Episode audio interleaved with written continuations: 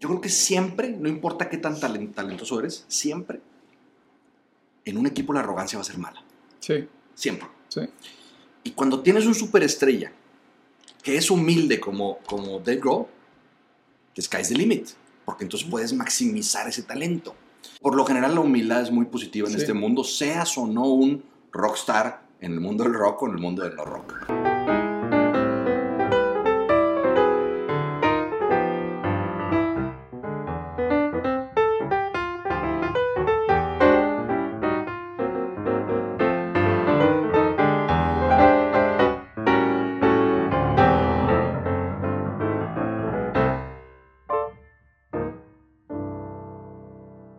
Bienvenidos a otro episodio de Periódico y Café, eh, edición Coffee Break. Hoy se cumple un sueño que era hacer el Periódico y Café en un café. Ángel, muchas gracias por recibirnos en el café. Eh, está delicioso. Se llama Wilberts y está en la calle Independencia en el centro de San Pedro. Y aquí pues se van a hacer todos los podcasts de ahora en adelante, sin renta. Fue lo que dije. Y café gratis, Y ¿no? café para gratis, llevar. sí, para llevar. Y para llevar. Claro. Y tenemos planes de expansión. Oye, no, está riquísimo el café. Muchas gracias por recibirnos. No, cuando quieras. Y gracias. Robert, co-host. O, o está trabajando para ser el co-host. Estoy todavía aplicando. Está aplicando. Estoy en la Es prueba. Sí, estoy en la segunda etapa Es todavía. como una entrevista esto. ¿qué? Sí, Sí. que tiene como 5 o 6 candidatos y está viendo realmente qué conviene más, pero como no le he traído ningún bot, No. no, no, No. no he logrado subir. Tengo a corres- pasarnos tips. son corresponsales. Él es el de Monterrey. Y tengo otros en. En otras ciudades. En otras ciudades. En Buenos Aires, en. Miami. Ajá. ¿No? Entonces, es correcto. Es Hasta ahorita correcto. sí es correcto. Y tenemos a Eugenio Caballero y vamos a hablar del libro de Dave Grohl, que aquí lo tengo para tener el micrófono, que se llama Storyteller, que está muy bueno. Y yo quiero empezar hablando que los tres somos músicos, entonces sabemos un poco estas dinámicas de las bandas, ¿no? De quién es el líder. Y justo este Eugenio y yo tenemos una banda y vamos a tocar al rato. Y siempre estamos discutiendo, medio jugando, pero no, a ver, ¿quién va a ser el que toca el solo y quién es el que está enfrente? Y, quién? y un poco esta dinámica de grupo y relacionarla un poco con la chamba también, porque en la chamba pues tenemos grupos, ¿no? Y tenemos equipos y que jala y que no jala.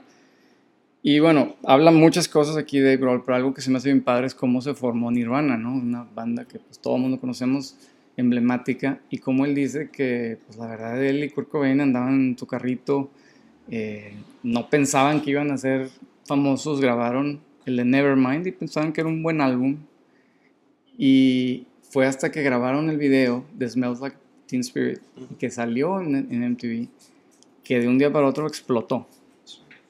Pero era, era una... o sea, también habla un poquito que era como una coincidencia, que tuvieron mucha suerte de que la- en la época estaba la tele MTV, te hacía famoso, si lograbas que tu video estuviera ahí. Y luego el estilo del video, los que se acuerdan, era en un gimnasio, medio mal iluminado, humo, porristas, el grupo tocando en la esquina, se cae la batería, brincan, avientan. La este, camisa verde del güey. Gritan y demás, ¿no? La tradicional. Yo, yo no sé si eso lo sentimos ahorita en retrospectiva, pero en el momento no sé si eso era lo que, lo que estaba de moda, como que yo sentí ahí un punto de inflexión. Cuando Sí. pasa eso, empieza a venir una ola de puras cosas parecidas. Sí, estaba en. MTV, los videos y MTV hacía y deshacía a los artistas, ¿no? Pero. Porque en ese mismo momento estábamos viendo, viendo a Bon Jovi, güey, y a Metallica, Sí, y, a, y- y era un estilo y a Guns N' Roses, y esto, Aerosmith seguía siendo igual de popular que en los 80s en ese momento. y con los, y con los pantalones de piel, y Sí. vestidos con... pintados, este, maquillados y Y estos güeyes salen con pelo así recién levantado, una onda más triste, más así, más... sin solos, más grunge. Ahí nace el grunge. Y coexistieron esas dos cosas, se nos olvida, pero coexistieron porque, pues, bueno, Bon Jovi sigue ahí, pero... Sigue ahí, cosa. Sí, sí. Sigue ahí, pero coexistieron por un rato. Pero esto fue algo que agarró a otra generación y otro momento, ¿no? Yo creo que eran también diferentes edades. O sea, los que estaban entrando con el grunge, que querían ya como que dejar atrás la onda glam, o sea, lo que era lo que dices tú, en, en ese año 91 sale Pearl Jam 10, y sale Soundgarden, y sale Nirvana. O sea, tres Todos el mismo año. el mismo año. Es una super banda normal. Pero despuesitos de eso sale Flesh and Blood, de Poison, sale este, un poquito después, creo que 9-3, Aerosmith, el de Pump. Oh, Y, y es lo que dices tú, pues ya eran diferentes edades. Era, oye, pues yo estoy en carrera, me encamino un poquito más al glam, al rock, al pop, que era Bon Jovi, etcétera, etcétera, que ya iban empezando a bajar. Y los otros que vienen puro grunge. Ahora, eso, no sé, el, el grunge que si era este, de- del Pacific Northwest, y que si el estilo, y que si los disqueras le apostaron también y demás. sí. Pero era el mismo modelo, era tocar en una banda en tu ciudad, hacer following, salir a los pueblitos vecinos y luego salir a más ciudades con otros grupos y que alguien te viera. Sea, tenía que haber una disquera. Y esa disquera es la que decía, ok, estos 20 grupos apuéstale, estos 20 grupos méndeles lana, los que la libren, mételes un video y entonces ahora sí que vendan discos y hagan giras. Y ahí es donde estos güeyes explotan. Él, eh, Grohl cambia, o sea, viene a sustituir a un baterista que tenía en Nirvana, se conoce con Kurt Cobain, platican, oye, güey, nos, nos llevamos muy bien. Que este güey toca así con puro ritmo propio. Medio básico. Básico. Él dice que es básico, no muy, no muy baterista, ¿no? Alguna vez me tocó escucharlo. Se me hace que tú me compartiste un Sí. video de él hace, hace algunos meses. Eh, copiándose un ritmo de una canción de los 60 Sí. este, para, ¿para qué canción era? Ya ni me acuerdo, pero Pues ese inicio de Smell Like Teen Spirit de Tupado, tupado, ese.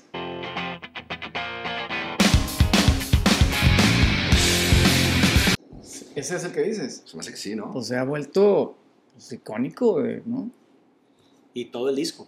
Y todo el disco. O sea, se volvió una locura, pero fueron, realmente fueron tres años de Nirvana, güey. El 9-1, 9-4. Es todo lo que duró Nirvana. Así como cuando platicas de los Beatles. Oye, no puede ser, los Beatles la van a ¿Cuándo se murió Kurt Cobain? en el 94. 94. Los Beatles duraron del 6-3 al 6-9. Nirvana duró del 9-1 9-4. ¿Te acuerdas cuando se murió. Kurt Cobain? ¿Se acuerdan cuando se murió ¿Y cómo te aprendes todo esto? Tú sabes todas las fechas. Que, Es, Por- que, por es eso que me es- da tarea este Sí. güey. Eh, Vienes bien preparado. Me Quiere el puesto. Se me hace que está haciendo buenos Es el puntos, inteligente. ¿eh? Pero es nomás, la- es nomás para la música. Aparte que el libro lo leí, me gustó mucho cómo lo platica, porque él, él mismo dice, esos tres años han marcado, dice, tiene cincuenta y tantos años, esos tres años han marcado mi vida porque toda la vida me van a conocer como el baterista de Nirvana. O sea, Foo Fighters y Discos de Oro y Rock and Roll Hall of Fame también, que es de los pocos músicos que está con dos bandas en el Rock and Roll Hall of Fame. Pero toda la gente dice, ah, sí, Dave Grohl, El baterista de Nirvana. el No baterista. sé. de Pero a mí se me hace que de tu generación para arriba, a lo mejor. Sí, O sea, Sí. y para abajo empieza a cambiar, ¿eh? O sea, yo pienso, a ver, yo tengo hijos en- en- de los 22 para abajo. Eh, Mi hija el otro día salió con una camisa bruta, de, bien padre de Nirvana, bien bonita. Pero, Pero no estaba segura que cantaba Nirvana. Es vintage. Sí, mi hija se y Foo Fighters los ubica perfecto. Mi hija tiene una de Red Hot Chili Peppers padrísima, pero pues no sabe quién son los Red Hot Chili Peppers. O sea, Sí. son de esas retro. Este, creo que están haciendo una buena labor como padres. Sí, sí, esas son las camisas que traen sus hijos e Está muy hijas. bien. Están haciéndolo Está bastante, muy bien. bastante bien. Oye, pero 30 años después, ¿eh? O sea, 30 en los 90 fue Nirvana y ahorita está este señor con Foo Fighters en la cima del mundo del rock. Es mi punto. 30 años después. Que esa, o sea, yo creo que ahorita él es más famoso por Foo Fighters que por ser baterista de Nirvana. Le habrá ayudado al principio bastante. Claro. Pero ahorita ya creo que Bueno, pero a ver, se muere Kurt Cobain. ¿Se acuerdan cuándo, dónde estaban cuando se murió Kurt Cobain? No, exactamente Sí. no, porque ¿Dónde? no era tan fan de Nirvana. Mm, Él se en- acuerda de yo los estaba datos. en un campo de verano en, en Wisconsin y surgió la noticia, algún papá de alguno de mis compañeros escribió una carta y, y nos dijo ahí, todos estábamos traumados, este, ¿cómo? se suicidó Kurt Cobain. y- Yo estaba en mi casa y me quedaba viendo el MTV en la noche, güey. Toda la noche, pues era, era cuando MTV era de videos. Video tras video. Y pasaban Smell Like Teen Experience, o sea, literal, cada 10 minutos. Y de repente salió Kurt Loder Claro. con MTV News. Muy- y está ahí en YouTube. Y lo vamos a poner. Hi, I'm Kurt Loder with an MTV News special report on a very sad day. Kurt Cobain, the leader of one of rock's most gifted and promising bands, Nirvana, is dead, and this is the story as we know it so far. Cobain's body was found in a house in Seattle on Friday morning. He was dead of an apparently self inflicted shotgun blast to the head. Súper serio, güey. De que se acaba de morir Kurt Cobain. Y lo encontraron muerto. Y yo, ah, la chingada. Y no era, o sea, eran las 2 de la mañana, no. ¿Con quién compartí esa noticia, güey? No lo podía creer. Y yo, y algo, algo nos a ver, la música es completamente emocional, ¿no? Este, hay, hay matemáticas atrás, pero al final es un tema emocional, cómo conectas con la música, lo que te hace sentir, lo que te relaja, lo que te desestresa. Y a mí, no sé si les pasa a ustedes, pero a mí me pasa muchísimo. Una vez que, tienes un- una noticia triste porque te- tú conectas con su música, te gusta mucho, y luego te dicen falleció tal persona, vuelves a escuchar la canción, Eh. como que te, Te te hace una conexión emocional, te transporta a cuando oías las canciones, cuando estaba en vida, y luego lo que sentiste cuando falleció, ya que ya no va a haber más de eso de él hacia Justo. adelante. Eso dice Dave Grohl, que te la robé, ¿verdad? ¿no? Que él tiene una memoria muy eh, fotográfica o, o buenísima por, por la música. Entonces se acuerda exactamente, relaciona la música con eventos. Entonces se acuerda qué estaba haciendo, qué camisa traía, exactamente cuando oyó cada rola, ¿no? Y, y él, esta palabra que se llama synesthetic, Sí. que él no sabe si él es o no, pero él dice que él puede ver, él nunca estudió música y no es músico entrenado, pero dice que él puede ver los ritmos y la música visualmente como legos y así es como él escribe rolas. Como de Matrix cuando viene el código. ¿se Exacto. Como tú ves así los números, el Excel, así, o tú. Con Yo Play Disfruta, que hay que aprovechar el comercial. Usa- usamos la, la- la kinestesia o sinestesia, ¿cómo se llama? Sí. Para, para, para entender cuando agarras un yogur de beber y sientes Ah. la fruta, pero también te imaginas los colores. y te- El primer anuncio, tomen yo play.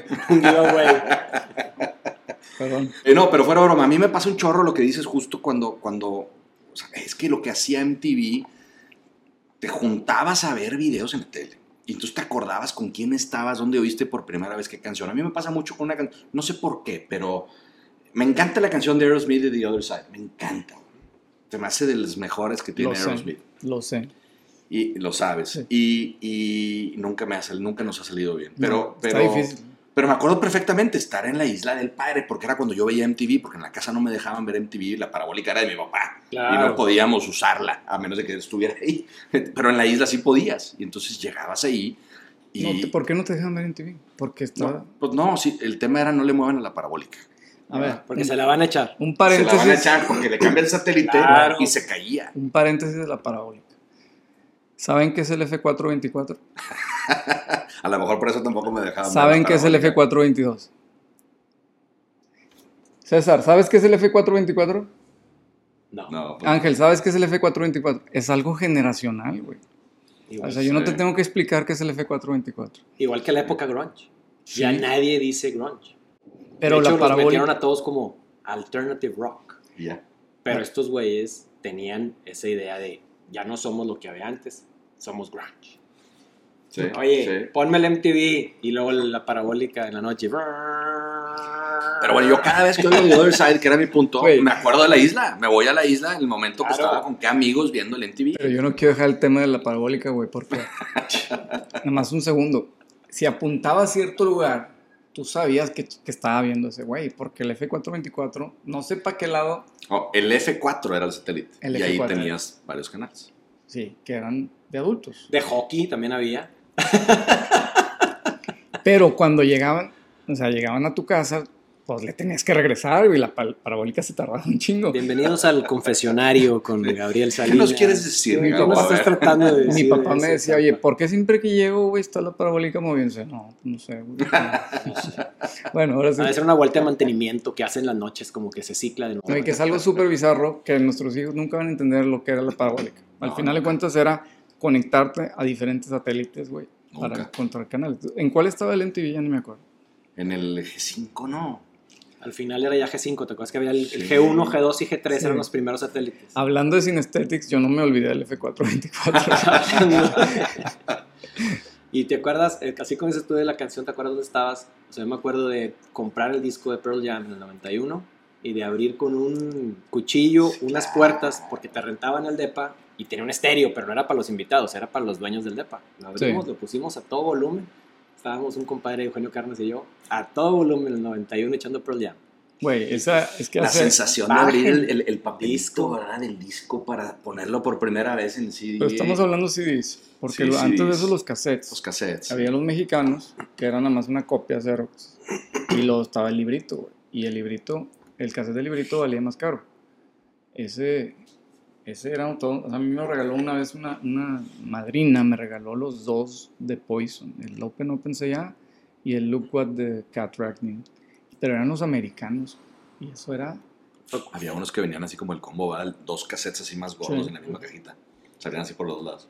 Pero yo creo que los mexicanos eran piratería, pues, ¿por qué no? Había de todo, Sí. pero, pero sí había mucha piratería. había de todo. Pero yo me acuerdo, ibas en, tus viajes a McAllen o Laredo, era directo a comprarte algún CD, Y Records. ibas a buscar ahí a ver, ah, mira, aquí está este. Por Y eso me mi papá rockero y, y- y a mí no se me olvida el, pri- el primer cassette que tuve. Fíjate, ahí me ensartaron, ese es el problema, igual que yo con mis hijos. Twister Sister. Ándale. Twister Sister, ¿se acuerdan? Sí, claro. Qué buena onda. Ese fue mi primer cassette, el single.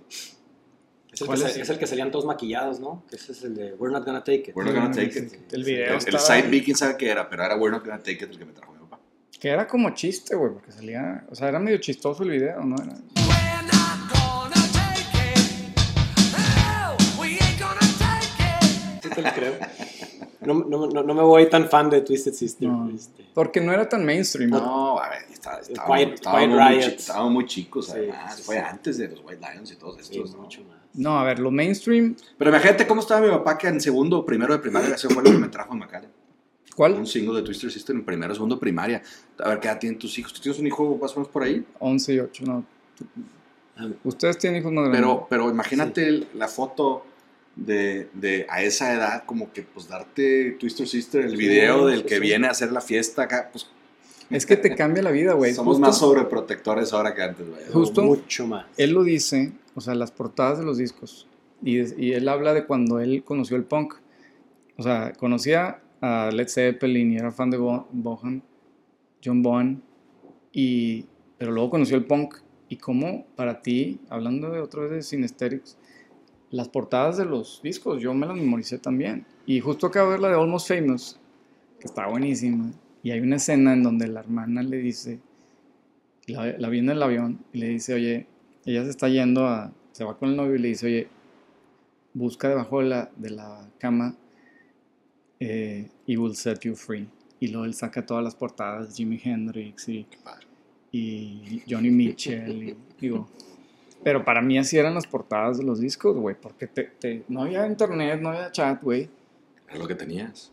Y sacabas, sacabas el librito y podías... ah, La letra, quién grabó qué, qué marca de ¿Quién la compuso? Era, este, Los productores, o sea, o, o las dos portadas de... ¿Se acuerdan de los carros? Teníamos unos, así, unos, ¿cómo se llamaban? Unos como cartapazos Sí. gigantes con cuatro CDs por hoja y entonces era Logic. lo que valía esa cosa para ti, Sí, lo que te costó la inversión de tener A mí ahí. se me quedó en un 100. avión. Con Wow. perdí todos mis discos. Todos los Wow. discos. Y andabas con tu Discman así, güey, porque si lo... ¿Y ahora? Y ahora pues En, en tu celular. Sí, güey. Pero es tan- tanta la música que ya a veces ni sabes quiénes son. O sea, nosotros sabíamos porque lo reconocías o en el video o en el disco, ¿no? Sí. Y ahorita es pues digital, en streaming, viene el nombre y luego viene collaboration y luego viene un vato y no sabes quién es quién. Y, y no te preocupas por ponerlos, ¿no? Entonces tú dices, ¿cuál, ¿cuál disco pongo? Y entonces buscabas y dices, ah, esta, ¿cuál canción? Next. Y, y ahorita como que agarras un playlist y dale. Y, y creo que te pasa mucho eso, ¿no? Como que, ah, sí la he oído, sí, sí me gusta. ¿Quién la canta? ¿Quién sabe? ¿Cómo se llama? No tengo Este, idea. Creo que tal, ¿no? Sí, es uno idea. que se parece Pero mucho. cambió toda la industria porque ahora ya venden por canción y no venden por álbum. O sea, es la canción la que vende. Bueno, también nos obligaban a comprar a veces basura, ¿no? Sí. Es también, eso está, eso está como más eficiente también para los músicos pues, y para los consumidores de la música. Porque yo me acuerdo, muchos, muchas bandas, no, a lo mejor no de las que estamos hablando ahorita, Sí. pero muchas, había dos, tres canciones que te gustaban y lo demás era relleno. Pero ya no hay B-sides, porque los B-sides eran exactamente el B-side del lado A y lado B, güey. Pero en algunas no querías ver el B-side. Pero ¿cómo conociste Get in the Ring de, De Guns N' Roses. Era el, era el B-side de Don't Cry o de cuál era. Sí, Algunas, alguna de esas. Alguna de alguna de esas. era del 1 o el 2, yo creo que era el 2. Pero yo tenía, las, a mí no me alcanzó uno, me compré el Use Illusion 2, Los- el azul, el azul. no el sí. amarillo. Y ahí estaba la de Get in the Ring.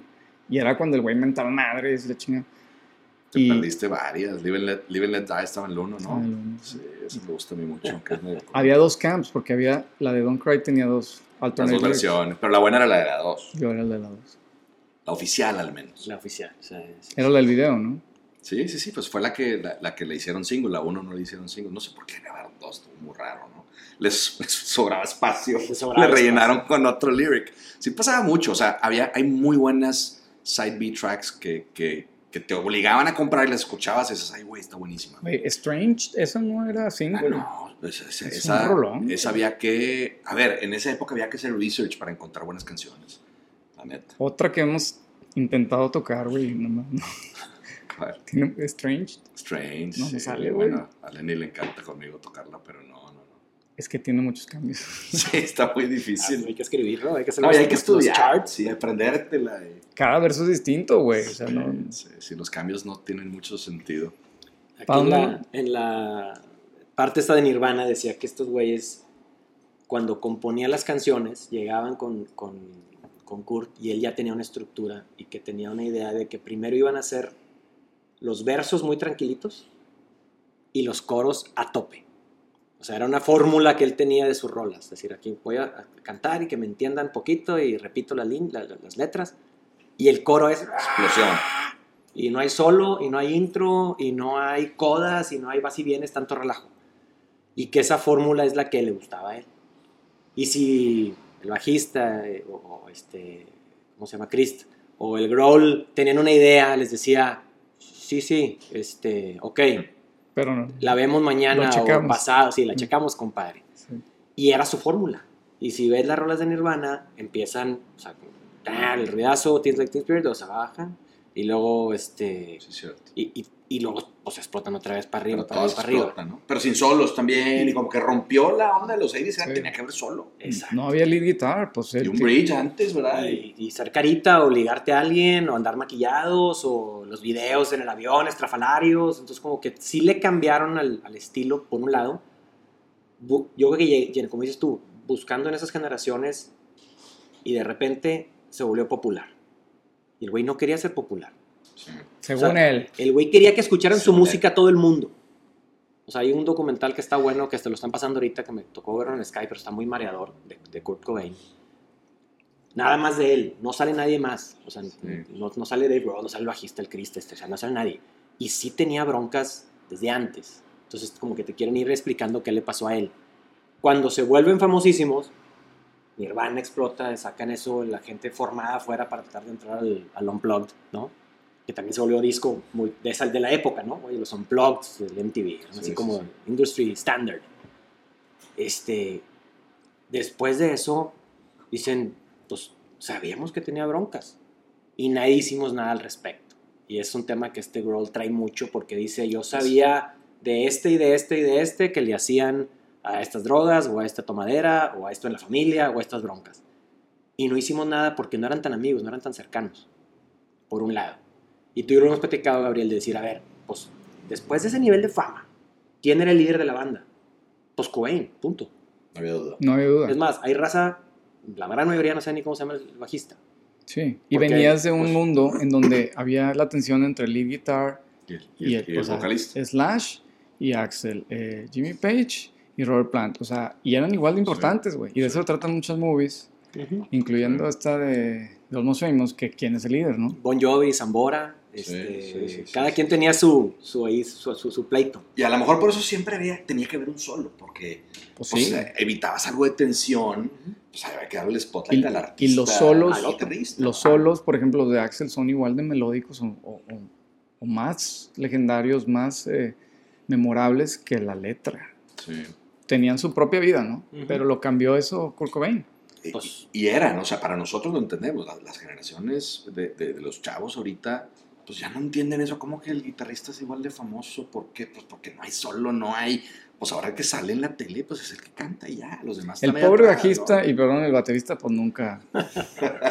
Salvo Phil Collins, pero no- Porque cantaba, sí, porque cantaba. pero, Pero pues, porque tú sabes que, que tocaba la batería. Pero mucha raza sabe que tocaba las canciones de Tarzán. O sea, Pero- Phil Collins. Sí. pero a ver, tú que fuiste baterista, a ver, güey. Sí, Yo ya no. Bueno, eres, eres baterista. Pues es que estoy desempleado, no tengo banda. Sí, Entonces, o sea, sí requiere una, También estás, también estás en, en prueba. ahí, estoy en ¿no? varios proyectos con muy buenos amigos. requiere una humildad, güey, porque pues siempre estás atrás, güey, nadie, nadie te- pues el baterista, este güey dice, Oye, ¿Se acuerdan del barrio? Atrás y atrás de un cristal Sí, y allá en la esquina. totalmente reemplazable, güey. Sí. Digo, no siempre.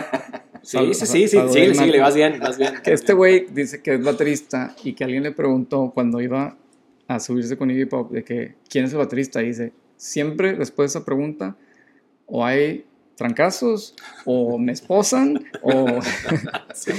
Pero bueno, tú ibas a decir otra cosa. Pero a ver, antes de que le sigas, no sé por qué, sí sé por qué, pero a lo mejor por eso es el tema con los bateristas, que son increíbles y tremendos bateristas como el señor Prover, Sí.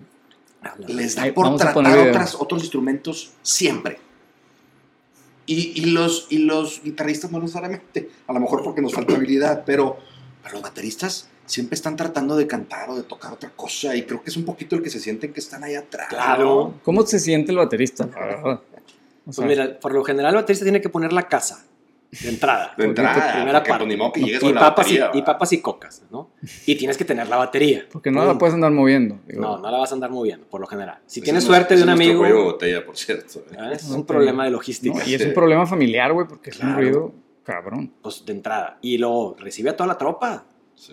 Cinco o seis güeyes que llegan a tu casa todos los viernes y sábados y pues comen y van al baño y ensucian y se estacionan mal y le tapan al vecino y todo lo que tú Se quieras. quedan ¿verdad? tarde. Y no se van. Y no se van. Y tú te quieres Y ir. no ¿o no? necesariamente tocan bien. Pues mira, ahí, ahí ese, ese sería otro tema para otro Otro, podcast. Pero Otro podcast, ¿por qué le subes tanto con la guitarra? sí, sí, sí. Sin que nadie tema. te vea, ahí Ahí le vas subiendo, subiendo. Pero también, por lo general, es el que tiene que llevar el, el tiempo y la estructura de la rola. El guitarrista se puede quedar en silencio de estre- dos, tres barras y no pasa No nada. pasa puede hacer un pequeño solito y se va a enojar el vocalista porque le estorbó un poquito. Y el artista tiene que traer la base y demás. Son los cimientos. Y pues tal vez, viéndolo de lejos, dices, oye, pues aquí estaría interesante esto, aquí estaría interesante esto otro. Muchos que son de este tipo de bateristas en bandas, todos son multi-instrumentalistas por necesidad. ¿Cómo te comunico? Oye, me gustó esta rola o me gustó esta idea. Bueno, pues a ver, échame la guitarra o canto o lo que sea. Sí. Pero al final del día, el cambio, o sea, la gente dice, no, pues este sabe tocar batería y punto. Y tienes que ser humilde y tienes que aportar al equipo, que es un poco lo, de- lo que decíamos de la dinámica de equipo. Él dice que estaba redoblando todo el tiempo al principio. Y de hecho muchas de sus rolas, digo, Everlong y todas. Ujú. eh, Tiene su estilito. tiene su ¿ah? estilito. Pero dice que un- una lección que le dio el chavo este de Scream fue que lo puso, le dio primero alguna sustancia y, y le dijo, oye, güey, tienes que tocar no sé cuántas horas conmigo, con el, bajo, con el bajista, Ujú. sin redoblar, nada más así. Y dice que cuando lo iba a hacer le decía, eh, no, eh, no. Y dice que esa fue su, tuvo creo que dos clases de guitarra, digo, de batería. Y esa fue su, su, su lección más importante, que nada más, nada más ritmo, güey. ese es tu rol en el equipo y es lo que necesitamos de ti. Y ya, veres, ya después veremos si, si te damos algún spotlight o algún espacio solito. para que te... Un arreglo que esté plane- planeado entre todos. ¿verdad? Que es un Pero en el caso de estas bandas era igual de importante, o más tal vez, el power. O sea, pégale durísimo y es una hora de, Ya ves, ya de ves. gimnasio forzado o crossfit con este, maratones. Y eso es lo que buscaban en los bateristas. que es un tema, ahí podemos relacionar el tema de trabajo y din- dinámicas de equipo, que es el tema de el líder versus el baterista, güey. O sea, cuando eres baterista, cuando eres el lead singer, no todos pueden ser apoyo, güey. O sea, alguien tiene que dar la presentación, alguien va a ser el CEO, güey. Eh, no todos tienen- pueden ser CEOs. Hay, hay, hay dinámica de equipo, pero alguien tiene que tomar cierto liderazgo protagónico. Y hay otros güeyes, Pero tiene que. pues no sé, tú dime. Es que, mira, yo creo que venimos, venimos de años donde sí. Tiene que haber un líder que grite y que diga para allá. Y para ciertas cosas yo creo que sí es productivo, ¿no? O sea, a ver, vamos a establecer una visión. Cuando hay muchas, muchas dudas, pues ayudar a que se junten las ideas para recorrer un camino. Porque el riesgo de que no haya un camino es que haya 10 caminos. Y es Entonces, importante mencionar que Eugenio es director general de Sigma. O sea, tiene- algo sabes. México, Sigma México. Sigma México. Pero bueno, lo que iba es, eh, venimos de una época donde el, el liderazgo era casi un sinónimo de un liderazgo militar. ¿verdad? Autoritario.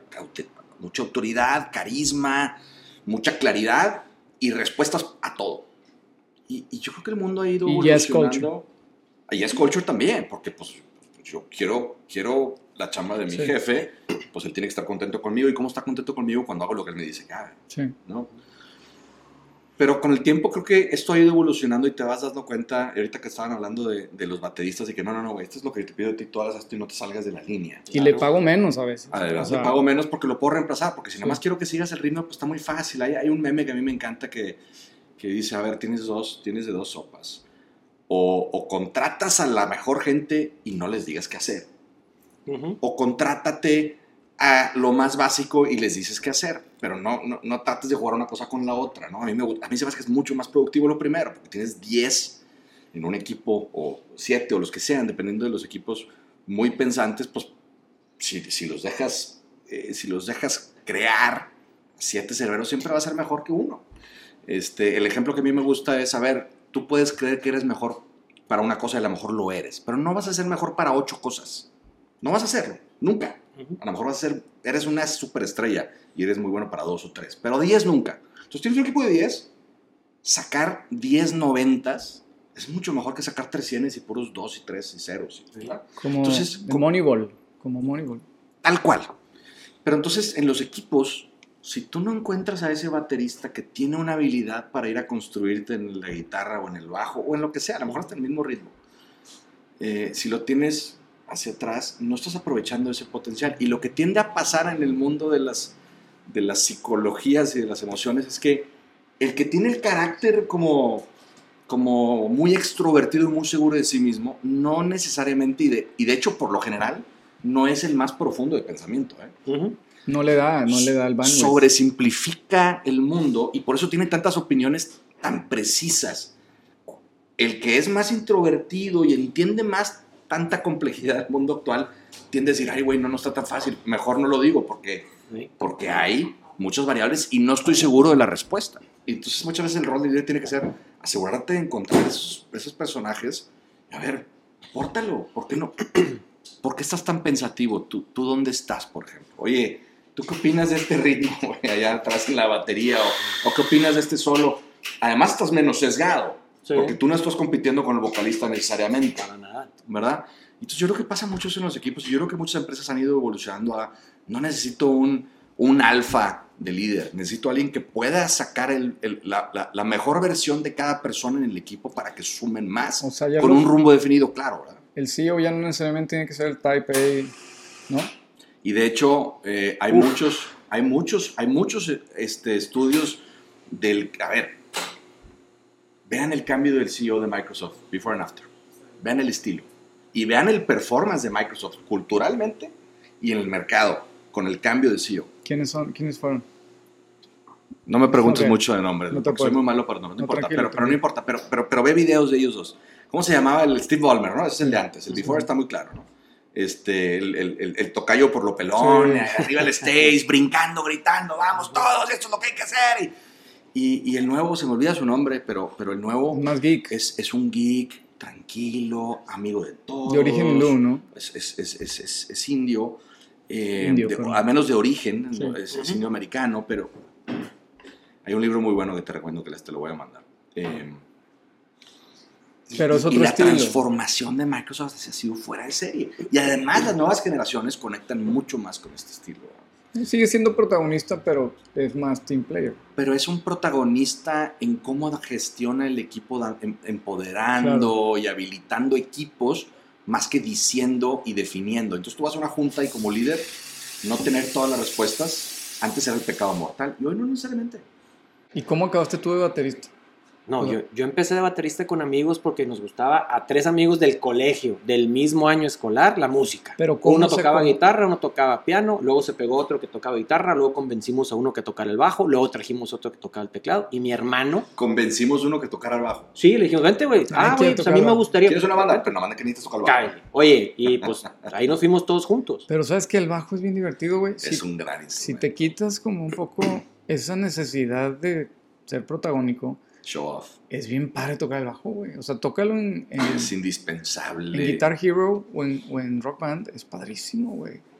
Traer el glue y estar conectado con la batería. Pero... Pero, tiene- el bajista por lo general tiene que ser el más inteligente de todos. se- ah, O sea, tiene que ser un pelado porque es el que amarra todo y es el que no figura. Yo quiero uno como el tuyo. ah, sí. ¿Y agua? ¿Quieres Es que- agua? Ándale, y una agüita así, pero este se ve muy bueno. Sobre todo si es gratis. Sí, Sí, claro. Está todo. Aprovechamos, aprovechamos ese flat white que se ve buenísimo aquí en Wilberts, que no se les olvide, aquí Sí, en la calle por él. Independencia, en el centro de San Pedro. Aparte Asómate, el setting, Gracias, está, aparte el setting está increíble. ¿eh? Mira, mira, este es Ángel. Tienes que aportar algo. ¿Cuál- qué, qué tipo de música te gusta escuchar a ti? Este, un poco de todo, la verdad. Pero me gusta más lo de los 80s, 70s. Ándale. Este, Ringo. Ringo Starr. los Es tu época, me es tu época, mucho. ¿no? Es de baterista. Ese que se ve más joven aquí, bueno. Ah. Pero pues no, No, es no, más no, viejo. es el más rucoide de todo. Otro baterista, Ringo, que luego trató de ser vocalista, pero. mm, No, bueno, pero ya muy tarde, ¿no? O sea, Sí. o, o trató en la época de... Pues cantaba la. Yellow Submarine. Ah, sí, Sí. era de él. Pero de, de esas cosas que La le, frustración que quiere sacar. le dieron chance. Digo, cha. Le Le dieron dieron chance, chance. O sea, imagínate que este, John Lennon y Paul McCartney tenemos estas canciones y Ringo, oye, yo tengo una. Espérate, güey. Dame chancita, dame chancita. ¿Qué- y qué- bueno, yo quiero Pero a cantar. ver, también es importante que sepa que no canta bien.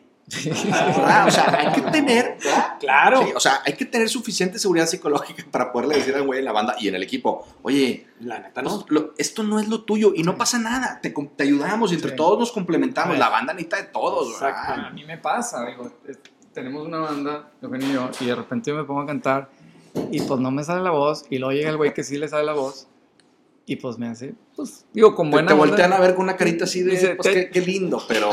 te ayudo, güey. I got this.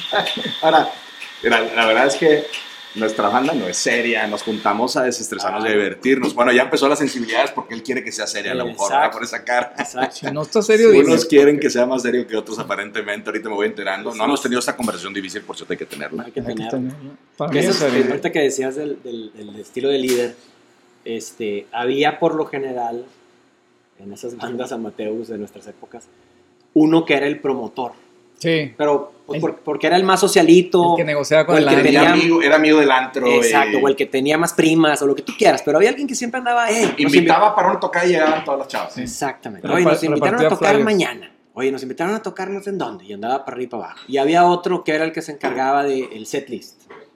Sí. Oye, estas canciones, no, esa no me gusta, esa no te sales, así. Y había otro que era pues, el que realmente le metía ganas y ensayaba y, Y se güey, pulía. había un güey que demás. siempre estaba enojado con los demás porque no llegaban a tiempo, porque no lo tomaban en serio, porque no se aprendían las rolas. Correcto. Sí. Y el líder, Pero era, eh, muchas veces era ese, ¿no? El que sí le dedicaba el tiempo, sí llegaba perfectamente preparado y el otro güey no le había echado ganas. bueno, eso pasa en la chamba también, güey. O sea, está el güey que está, encabr- está enojado con todos, Las dos. las dos, porque no hicieron la chamba, güey. Y está el güey que se le hace fácil y es muy bueno para las ventas, güey. Y te hace un deal Dos segundos. dos segundos, pero no tiene la disciplina para ponerse a estudiar. El problema es cuando el equipo tiene mal performance por uno que no hizo lo que el equipo requería. Y ahí sí no se vale. Estás cargándolo. ¿verdad? Pues si todo el equipo espera algo y un güey hace que baje la calificación del equipo porque no lo hiciste, por más estrella que seas, no suma. Que quieres multiplicar. O sea, llegar tarde contigo en las juntas, no. Depende, pero no quedar mal al equipo. Pues, Sí, lo que no puedes, lo que no puedes es ser la causa de que el equipo, todo el equipo saque mala calificación. Eso es lo que no Pero se hay vale. flexibilidad para el güey que es muy bueno pa- para vender o para sacar un deal que trae, trae rentabilidad. Pero siempre y cuando no te contamine suficiente para que Sí, pero, la pero cultura de equipo se caiga. o sea, es como si fueran el, equipo de que tengo el mejor guitarrista este, en mi banda, ¿verdad? Y se saben los, este, los, los- los solos de dos canciones. De otras tres razón. no ensayó. Pero esa es la Pues clase. no me sirve de nada. Esa Es es el la clase. talento nato. Oye, es que este, este miembro del Mira. equipo es el que nos sacó el mejor deal. Pues sí, pero si no fabricáramos, si no Va a operáramos. vender si el no- triple, pero no, no lo vas a poder producir. Vendió algo que no, no era lo que el equipo estaba buscando. Vendió algo que no va consistente con la estrategia. Si eres ese, pues prefiero que vayas a vender en otra, en otra cosa, en otro lado. O darte un rol especialista que no dependas de, de trabajo en Es equipo, un quizás. problema milenario, tanto de música como de negocios. O sea, desde Mozart con Salieri, ¿no se acuerdan? No. O sea, ¿Cómo no se acuerdan? Te volteó a ver a ti, ¿eh? Sí, Sí, tú no te acuerdas, pero No, ¿verdad? sin laptop, pues no, no me acuerdo. bueno, en la película sale Salieri, era un, era un compositor que era el güey que era, pues, la institución, era el jefe, ¿no? Pero luego sale este chavito, que es Mozart, que sería el Axel Rose, que es un... Comparaste Mozart con Axel Rose. Sí, Está apaga- buena ap- esa. apágale, ya nos vamos. Con- o Eh, sea, Ya nos vamos. Sí. Mozart era el rockstar, era Axel Rose, llega Cambio si- fuera. sin esfuerzo es un prodigio, que es Kurt Cobain. O sea, Kurt Cobain parece que no le echa ganas, pero escribió Lithium, escribió Smells Like Teen Spirits, que parece... Y hay una escena con, en esa película de Mozart, que se llama Amadeus, en donde Salieri, Salieri pues no daba un quinto para este niño, y de repente oye lo que compuso, y se pone a llorar porque dice, pues yo nunca voy a poder escribir nada así. Tienes a güeyes con talento nato, que usualmente no tienen que trabajar tan duro. Y luego tienes el güey que le está fregando y le está fregando. Y nunca va a Ahí- llegar a ese nivel de talento. Ahí sí te tengo que contradecir, güey.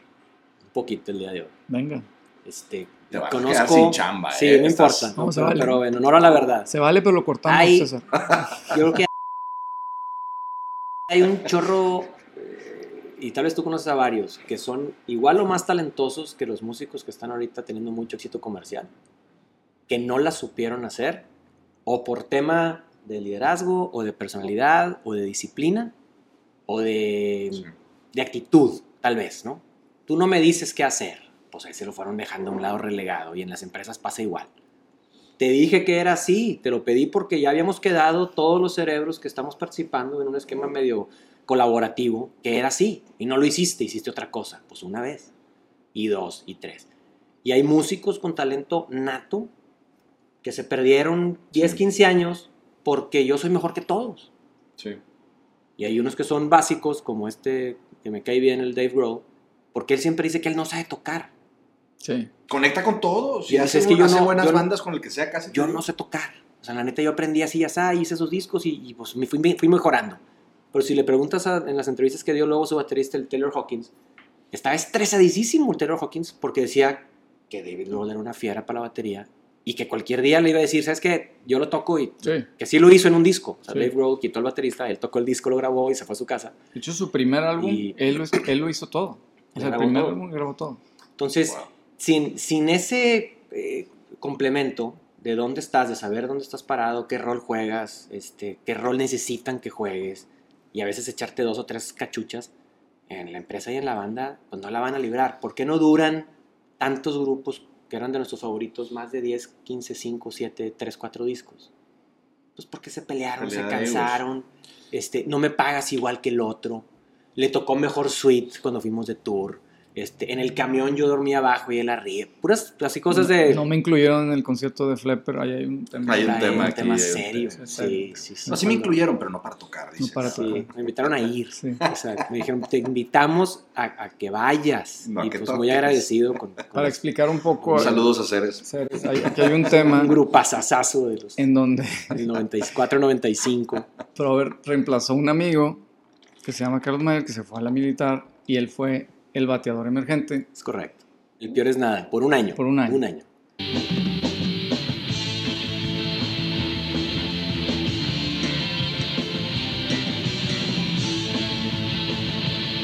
Nos invitaron a abrirle a The Flepper, A The Leopard, correcto. y, y tú pensaste que tú tenías la posibilidad de tocar con ellos. Sí. Pero nuestro amigo regresó justo a tiempo. Y no. Son cosas del destino, pasa, son cosas que pasan. Así como este, muchas historias que bateristas sustituyen a, A otros. El caso de Ringo, que cambió al baterista y se fue con ellos a Alemania. Este, el caso de Grohl, que sustituye al otro baterista original de Nirvana. Sí. Este, el caso de Hawkins, que sustituye al baterista de Foo Fighters después. Y nadie se acuerda de los originales. La verdad es que ya se quedan en el olvido, deprimidos, tristes, haciendo podcasts con, con amigos de vez en cuando. O sea, Oye, pero y ahorita que hablabas de entonces el, el superestrella versus el equipo y qué haces con el superestrella, yo creo que siempre, no importa qué tan talen- talentoso eres, siempre en un equipo la arrogancia va a ser mala. Sí. Siempre. Sí. Y cuando tienes un superestrella que es humilde como, como Dave Grohl, the sky's the limit. Porque entonces puedes maximizar ese talento. Y dependiendo de dónde estés, una empresa gigante, va a ser muy difícil que un superestrella arrogante pueda batear, porque necesitas a mucha gente para ser exitoso en una empresa muy grande. En, una, en un ambiente chiquito de una banda de cinco güeyes, por un rato a lo mejor jala sí. tiendes a romper, porque la arrogancia pesa, el ego pesa, y si hay varios, peor, ¿verdad? Entonces yo creo que yo ahí no sé si voy a usar siempre, pero por lo general la humildad es muy positiva en Sí. este mundo, seas o no un rockstar en el mundo del rock o en el mundo del no rock. Que este es un rockstar muy humilde y tal vez por sus orígenes de ser Conecta baterista. con mucha sí. gente. Y volviendo a Taylor, que murió hace marzo de este año, eh, Taylor era su mejor amigo y también era una persona, pues, líder de la banda, eh, que, que lo dejaba David Grohl cantar y agarrar do- varias rolas, cantaba las de Queen. Oye, gente y qué bien cantaba. Sí. Qué bien cantaba. Fuera de serie. puede ser. Uno podría argumentar que cantaba mejor que Dave Grohl. Sí, Técnicamente era mejor. sí. Y él lo acepta. Él dice, yo no canto, yo soy guitarrista y baterista. Ya está ahí. Pero, pero, pero Dave así te dice de todo. ¿no? Es un poquito la humildad que él tiene. Pero tienes que tener la seguridad de que no te van a reemplazar. O si te van a reemplazar, está bien, güey. O sea, Ah, pero nadie lo va a reemplazar porque él es como el, el, el glue de, de la banda. Además, Sí. se, se hizo el, usualmente, en las, en los, y tú sabes mejor, en, en las empresas, ¿por qué tú te pones eh, personalista y no quieres que los demás brillen? Porque tienes miedo que te encandilen, Sí. que te tiren sombra y que diga el jefe, oye, ¿por qué le estoy pagando a este güey más? Mejor le doy chance a este güey y... ¿Cómo, cómo le haces para que entonces en las empresas, a las personas que promueves y que la gente que les va bien en las empresas, no sean los rockstars individualistas, sino quien sabe mandar el pase en el momento correcto? Que no sé si sea también ahorita que decías el tema generacional. O sea, nuestra generación estaba este, hecha así de, eh, si, si nos vamos al fútbol, pues Pelé, este, Maradona, ¿no? Este, Ronaldo el brasileño. Eran mesías. y era uno, un güey. y ahí sí, Y uno y, diez, juego, uno y diez más, ¿no? Pero te das cuenta que luego ese uno, pues, empieza a ya no poder. O sea, ya la estrella solo ya no ganaba. Pues Messi, después, de, güey. después de Michael Jordan, Messi es buen ejemplo. ya no puede. Messi, Messi. recientemente ya no puede. Y No, Entonces, nunca ha podido ganar. O sea, gana con el Barcelona. Pero va rodeado de todo un sistema y de un equipo y una cultura y todo ese tema. Entonces, ahora creo que los chavos que tienen 20 años están más acostumbrados a buscar esa parte de, oye, qué bueno es Gabriel para esto, qué bueno es Eugenio para esto, qué malo es Prover para esto. Cúbranlo, protéjanlo y vamos a jalar juntos. O los Chicago Bulls de los 90. O sea, está, Exacto. Y los Spurs de hace 10 años o 7 años. y- Estaba Michael Jordan solo, pero no fue hasta que est- Scottie Pippen y Rodman que pudieron. Y fue cuando empezó a mandar más pases. O sea, a ver, Michael Jordan fue el mejor jugador de básquet varios años. Claramente el mejor jugador y no ganaba Y no títulos. ganaba. Hasta que empezaron a jugar como equipo. Yo no creo, o sea, las generaciones están más conscientes del tema. Ujú. Pero el potencial de equipo versus una Ujú. estrella yo creo que ha existido siempre. Es, Es que un a lo mejor no balance. era tan evidente. Es un balance porque tiene que haber alguien que lidere, tiene que haber un. Tiene que haber rumbo, tiene que haber claridad estratégica. Ujú. No necesariamente la persona es lo importante, es lo que yo, yo te Pero, pero acá. también tiene que haber ejecución. O sea, O sea, pues, el tema es, tienes que, tienes que estar ahí y, y en estos, estos este, grupos de los que estamos platicando, tenían conciertos un día sí, un día no, y un día sí y el otro también. Entonces tenías que estar burnout. ahí. O sea, tienes que estar pegado y tienes que estar listo y tienes que saber y disfrutarlo, si no te, este, te bueno, que es algo ¿no? Relevante porque. Taylor está saliendo ahorita, salió un artículo de, de Rolling Stone que se murió, obviamente por sobredosis, pero que estaba él agotado. O sea, estaba. Burnout. Burned out. Está muy cañón el, el cómo han platicado las dos, dos versiones o dos, dos tendencias. Eh, una, una que se cree la, la más fácil es, fue una sobredosis. ¿Por qué? Porque sí era adicto a, entre otras cosas, heroína. Este, y otra versión es que estaba, que varios amigos de él tenían eh, pláticas y llamadas y correos y De hecho, mensajes. el de Pearl Jam y Matt, el de Cameron, Matt Cameron y- Chili Peppers luego se arrepintieron porque hablaron con, con Rolling Stone y dijeron que este güey estaba agotado. Quemado, sí. Que, Quemado. está- que no sabía cómo iba a poder tocar, por decirte algo, eh, 60 conciertos en el 2022. O sea, es que dice, no, o sea, no voy a sea, no, no voy a poder, simplemente no voy a poder, no voy a poder, no voy a poder. Es un día sí y un día no alrededor del mundo. Y, y traes, exacto, traes, o sea, Ah, es, eso. es uno por semana, un concierto y medio por semana, y son conciertos de dos, tres horas, y tócale, pégale, pégale. Que la neta idealizamos, pero güey, es una friega. O sea, que ganan un chorro de lana, Sí, sí, tú los ves un día, se quedan. pero, pero repítelo 60 veces. Se y, quedan en y la una suite. familia, y oye, y, la niña se quedó en la casa, y los otros dos Sí. hijos están batallando, y unos pues, están creciendo y no, no pueden venir, y luego COVID, y luego todo, agrégale esa Entonces la otra, la otra teoría que están diciendo es esa. Este, de entrada, pues lo respetas como músico y qué padre su estilo, y lo admiras y dices, pero también hay un tema donde dices, este, le pasó también a, a Bonham y lo platicamos tú y yo. Oye, el mejor baterista de rock de la historia se murió en una borrachera. Se broncospiró en su propio vómito, solo. Pues eso no lo puede respetar, güey. Eso no, o sea, no, no, no, no puede ser tan talentoso, no puede ser tanta. Si no pudiste ni siquiera con ese o sea, cuidarte tú de esa, y tu familia de esa parte. Este man seguía usando, desde joven, su familia muy bien, su carrera muy bien, y no se lo pudo quitar. Pues le tengo un poco de simpatía, empatía, porque, güey, pues para tu poder. O sea, obviamente traen broncas y traen temas Y que puede- todos tenemos. Puede haber temas de salud mental también Sí. embebidos, ¿no? Pues claro, Entonces, güey. a veces sea, hay que Fuertísimo. buscar ayuda para. Pues es que se ahí, meten cosas por, por esa friega y también la adrenalina, güey. O sea, este John Mayer lo dice, güey. Es totalmente surreal llegar a tocar en un estadio con 30 mil, 40 mil personas y luego irte solo a tu hotel. Ujú. O sea, el cambio es totalmente una descompensación emocional muy extraña. Por eso dice, yo antes me iba pues a la fiesta, güey, porque sales así, güey. Sales así. Entonces, imagínate, este güey dice, le toca- tocaban para 50 mil personas, güey. Imagínate salir de ese high donde dice que todos estaban coreando tu rola. Ah, pues me voy a dormir, güey. O sea, Sí. Ya, le hablas a tu esposa, a tus hijos, ah, ya me voy a dormir, güey. No sé si puedes apagar tu cerebro así. Por eso se van y le, le meten a todo, güey. Sí, ¿No? sí. No, se, se- se me hace muy lógica la explicación. Este, en, el, en el caso de, no sé qué tanto le vaya a pegar ahí en el libro de Dave Grohl, que, que está muy bueno. porque Que lo escribió antes que se muriera Taylor. Exacto, platica la historia de otro amigo de él, amigo de la infancia, de toda la vida, que también se le muere en una sobredosis, este, más reciente, y platica la historia de Kurt Cobain cuando le avisan, oye, pues se murió, este, pasó esto, y, y no saben qué hacer porque ni eran tan cercanos, ni no tan amigos, ni, y sabía que había problemas, pero nunca le dijo, ya bájale, ¿no? Sí. Entonces como que te queda una cosa de qué pude haber hecho, por un lado. Y por otro lado, todos sabían que traía esas broncas. Que Entonces- le pasó de nuevo, o sea, por eso. Y ahora que le vuelve a pasar, dice, oye, pues no sé si me voy a recuperar. O sea, ¿cómo, cómo después de todo eso que te va a pasar, otra vez? ¿Ya dijo algo? ¿O No, ha- no ha dicho, no saben si van a seguir o no, están cancelados los conciertos. Van a dar dos conciertos de tributo a. Van Taylor. a hacer dos a beneficio O sea ahí, que- a tributo. Uno en, uno en Londres y uno en California. El Taylor Hawkins Tribute Concert. y, y va a sé tocar. David Grohl, o sea, va a tocar Foo Fighters, ¿no? va a tocar. Yo creo que se van a sumar. Por algún motivo, mucha gente respetaba y admiraba al señor Hawkins este, como buena gente y como muy alivianado y participaba. y Dicen que componía y tenía otros tres grupos.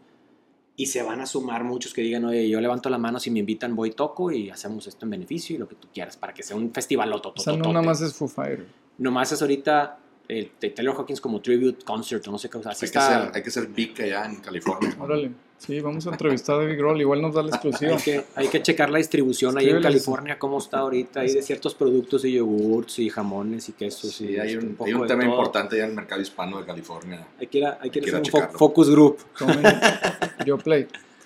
Eh, no, pero, o sea, la verdad es que no sabemos si va a seguir Foo Fighters o no. El- el- o sea, lo que han comentado que son voces así que luego le ponen, ¿cómo le dicen en los estos reportes? Este, a source who wanted to remain anonymous, ¿no? Que no me, tampoco me Sí. parece que un artículo serio ponga eso, pon el nombre. Así vas a decir que el señor Sí. se murió por cansancio y estaba triste y estaba enojado, pues dilo on the record. Sí, Y eso es lo que mucha gente como que se molestó por el reporte de, esta, este, de, de- de Hawkins. sí. Pero, ¿cómo le sigues? Ya se te murieron dos. Tienes que... Y aparte este... Qué fuerte, este, ¿no? Este fue Under His Watch, o sea, En la líder de la en banda, la gira. claro. En la gira. A- brother. y a lo mejor esforzándose para quedar bien con él. Su y no brother. los quiero decepcionar. Y, Exactamente. yo sospecho que va a seguir porque lo que dice aquí en el libro es que él usa su sufrimiento y lo canaliza en la música. Sí. Pero pues es sensible porque así como la gente no estaba tan contento de que, ay, sí, eras el baterista de Nirvana y ahora eres el vocalista, ya se lo perdonaron. Pero había gente muy protectora, fan de Kurt Cobain. Ahora va a haber mucha gente protectora, fan de, de Sí. Taylor. Y entonces, oye, ¿qué tan rápido? no? Pero no puedes, no, no, no puedes juzgar a Dave ni echarle la culpa por lo que pasó. No. ¿verdad? Este, creo que hay, hay muchos temas de reflexión alrededor de lo que sucedió para ver cómo podemos muchos de nosotros prevenir que no le pase a más gente cercana a nosotros cosas como esta. Eh, pero no es responsabilidad de Dave Grohl. Pues no, pues Ah, es un este, adulto, tenía 40 y tan, 50 Cada- años. Cada, cada Pues- quien tiene que estar haciendo... Pero ¿qué es el Este- éxito? Porque estos la pasan muy mal. Es que- o sea, eh, Taylor, Pero yo creo que ahí es donde, donde tenemos que seguir evolucionando. Hemos evolucionado eh, generacionalmente, pero nos falta. O sea, a ver, nuestros papás, nuestros abuelos. Éxito era escalar una pirámide, la que escojas. Ujú. Pero era mejor puesto, más dinero, más trabajo, más responsabilidades, Que no más gente a mi cargo. Es- ese era el éxito, punto, y se acabó. No había que, otra cosa. que no Sí, nos falte nada que ¿Verdad? a mis hijos que a mí me falta. viajar más, viajar más lejos, pero no tengo tiempo porque tengo que seguir escalando. Y entonces eso, eso les pasaba a nuestros papás, nuestros abuelos, no veían tanto a su familia. Y las nuevas generaciones van entendiendo que, que escalar por escalar no es. No, Yo güey. creo que no es escalar por escalar. El otro día platicaba con un amigo y le decía, no, güey, estoy echándole. Yo le decía a él, muchas ganas y mucho trabajo. Y va a llegar el día donde yo me voy a retirar y voy a disfrutar mucho. Porque fíjate, y me decía, oye, y a los 60 vas a empezar a disfrutar. Ya, Güey, me no- cayó así como una, una bomba atómica. Pues no, sería una tontería. Y entonces, un poquito la, la- la ironía es, primero no tengo permiso, luego no tengo tiempo, luego no tengo dinero y luego no tengo ganas al final. Y a los 60, pues ¿qué voy a hacer? Oye, tiene que ser un recorrido que disfrutes sí o sí. Si No no, tengo estás salud. perdiendo tu vida. O sea, irte a viajar en Europa requiere energía. Tienes que Claro. estar bu- bueno de salud. O sea, pues hazlo de una vez. Pero entonces el éxito, para mí, en, en mi persona, tiene que ir alrededor de qué me hace feliz. Y puede ser bien diferente para mucha gente. Para algunos es cumplir un objetivo muy claro de X y para otros puede ser que, que el objetivo sea muy diferente, ¿verdad? Y se Claro. vale. Y conocemos muy poco de qué nos hace feliz. Porque tú piensas que algo te hace feliz y tal vez no es lo que te hace feliz. Y a lo mejor es lo que la sociedad Y- espera de mí, lo que creo que me va a hacer feliz y resulta que eso no era. Y lo que ¿verdad? te han vendido. Sí, O sea, estas historias, ¿por qué nos gusta leer biografías? porque lo, lo vives. o sea, Porque sientes- dices, oye, yo no me sabía estas historias que vivieron, por un lado, ¿no? Y fíjate qué padre todo lo que logró viniendo de un hogar este, dividido, vivía nada más con su mamá, no tenía apoyo de su papá, nadie lo quería, en el colegio lo querían correr, greñudo, no sirves para nada, etc. Oye, qué, qué bárbaro, qué exitoso todo lo que logró.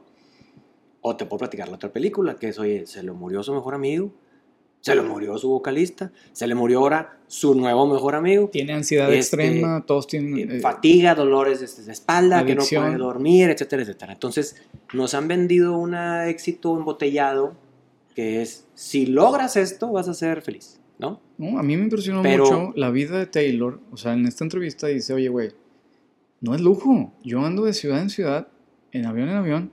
Sí, o sea, sí tocamos con 50 mil personas en un estadio. Después de un rato te acostumbras, güey. Y sí, sí voy a llegar a una suite, penthouse del Ritz en cada capital que voy. Pero después de 15 años de eso, güey, ya no te llama la atención. La champaña ni el caviar, ya no tienes y, y el lujo, me imagino para él, estoy poniendo palabras en su boca, tal vez hubiera sido estar en su casa con sus niños, tranquilo en un sábado viéndolos jugar, que es lo que nosotros Sí. tenemos, güey. Ya lo tienes. Ya lo tienen. Ser un rockstar y abrirle y a Def Leppard, pues sí, te vas a sentir bonito en ese momento, pero no te va a dar ese tipo de satisfacción. Digo, para que no te quedes traumado Sí, con esa experiencia. No, no te, la- no te la compro. No te la compro. Sí. no te la compro. O- o- Oye, pero el, el- el- el segundo tema, o la continuación es, va cambiando. sí. De Con los la edad. 20 a los 28, madurando, a los vas 33, a los 43, a los 40, y vas cambiando esa, esa... Uno puede ser que cambies la- el objetivo de qué me hace feliz, qué no, vas cambiando tú esos gustos, esas ideas, y cómo te vas a- este, adaptando. Si no te adaptas, pues te quedas perdido en el que ya nunca voy a hacer porque no lo logré esto, ¿no? Pues sí. Versus me estoy preparando para lograr algo más, ¿no? Que ahora estamos más, creo que también estamos más conscientes de eso, de que, oye, pues este asunto es, si Dios nos da vida, es 70, 80 años, queda mucho tramo, ni te frustres por lo que no lograste hoy, pero no te quedes sentado sin hacer nada pensando que se te va a aparecer la llamada mágica ¿verdad? de que, oye, ¿qué estás haciendo? Sí va a llegar, sí va a llegar. Fíjate sí, que al sí baterista, al baterista de, inserte el nombre de tu grupo favorito, Sí. se le venció la De- visa. de Ceres. Sí, de Ceres, de los Claxons, de Jumbo, este, de la Bueno, W, ¿cómo? del que quieras. No tiene visa americana. Ah, yo tengo visa, güey, márcame. Así me explico. Y me la sé todas. Y me la sé todas. A ver, últimas palabras, por favor. ¿Qué aprendimos? pues, ¿Qué aprendimos? Pues yo creo que para mí, eh, en todos los, entornos, en todos los equipos, el saber fluir en equipos es muy valioso. Eh, el poder interactuar y no más allá del ego individual y el éxito personal, casi siempre el éxito colectivo te puede llevar más lejos para, para lo que tú quieres conseguir si sabes aprovecharte de los talentos de la gente que te rodea. Porque solo no, no necesariamente consigues mucho. Puede ser que sí, si tienes mucha suerte, si te hablan cuando estabas en el momento adecuado, en el momento adecuado, puede Sí, ser. sí, sí, sí. Pero en general las probabilidades y en, en- en- en- demasiadas circunstancias, desde un grupo de música hasta en una empresa muy grandota, el poder trabajar con mucha gente para dar el máximo de todos los que están alrededor de ti va a valer mucho más. Y además vas a estar mucho más en armonía contigo, con los que te rodean y posiblemente, ojalá, y disfrutar y ser más feliz. Para mí es eso. De este libro en particular, que me gustó mucho, obviamente, porque es de un baterista, este, sigue diciendo que sus amigos de la banda, oye, este es como mi hermano mayor, es el que me cuida, este es mi confidente, este es mi brother, su familia, que casualmente también tiene tres hijas, este, y su mamá. Eso es lo que más valora, más al final del día remata con ese libro. Nunca dice cuántos discos vendió, nunca dice cuántas pla- playeras, en qué conciertos, en Sí, cuán- por nada. no nada. Lo que dice es, esta gente que está conmigo ahorita, en este, y ahí cierra el libro con eso, diciendo, esta gente está conmigo en mi cuarto, aquí después del el concierto, de los no sé cuántas of gentes. belonging de ese tema y lo que te trae, ¿va? Con estos, dijo, con estos y sus familias, porque ya están en una edad todos que tienen 45, 50 años, ya un poquito mayores que nosotros, que eso es a lo que aspiraban después del concierto. Obviamente la experiencia y la adrenalina y qué padre. Pero si te pones un objetivo, va a ir cambiando conforme tengas pues, más ganas, menos ganas, más energía, más chamba.